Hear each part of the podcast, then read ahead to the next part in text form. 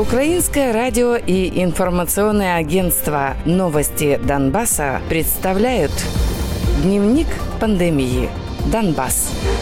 За понедельник, 26 октября, на подконтрольной властям территории Донецкой области выявлено 118 заболевших коронавирусом. За все время пандемии коронавирус выявлен у 8821 человека. Из них 3820 человек выздоровели, а 91 умер.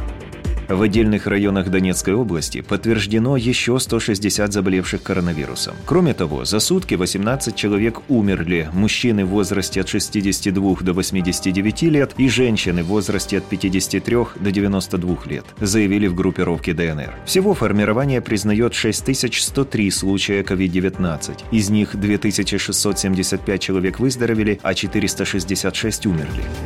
25 сотрудников Славянского городского совета заболели коронавирусной болезнью, сообщил городской голова Славянска Вадим Лях. По его словам, ситуация усложняет работу исполнительной власти. По состоянию на утро 27 октября в Славянске зарегистрировано 1393 инфицированных коронавирусом. В августе городской голова Вадим Лях также переболел коронавирусом.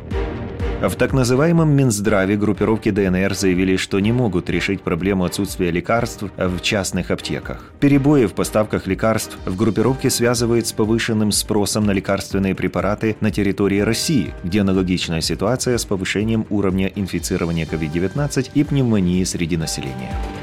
В Луганской области за минувшие сутки лабораторно подтверждено 88 новых случаев COVID-19. Вследствие осложнений умерло 4 человека. Мужчины со Сватовского района в возрасте 60 и 74 лет, 72-летний мужчина и 74-летняя женщина из Попаснянского района. Всего на Луганщине коронавирус лабораторно подтвержден у 3321 человека. Из них выздоровели 1084, умерли 65.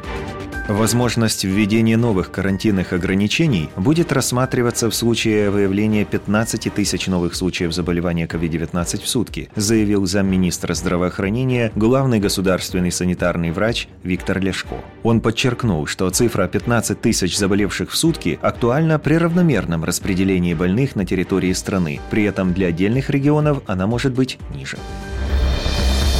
Дневник пандемии. Донбасс.